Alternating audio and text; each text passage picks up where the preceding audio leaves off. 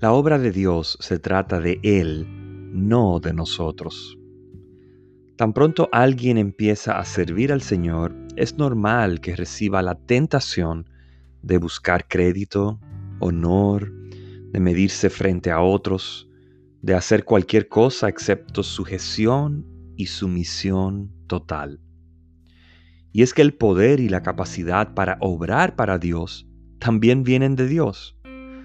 Si nuestro propósito es obrar para que Dios sea glorificado y engrandecido, no tiene sentido que nosotros busquemos gloria en el asunto. De hecho, es completamente contradictorio. Mantengamos el enfoque en la misión exclusiva que se nos ha entregado.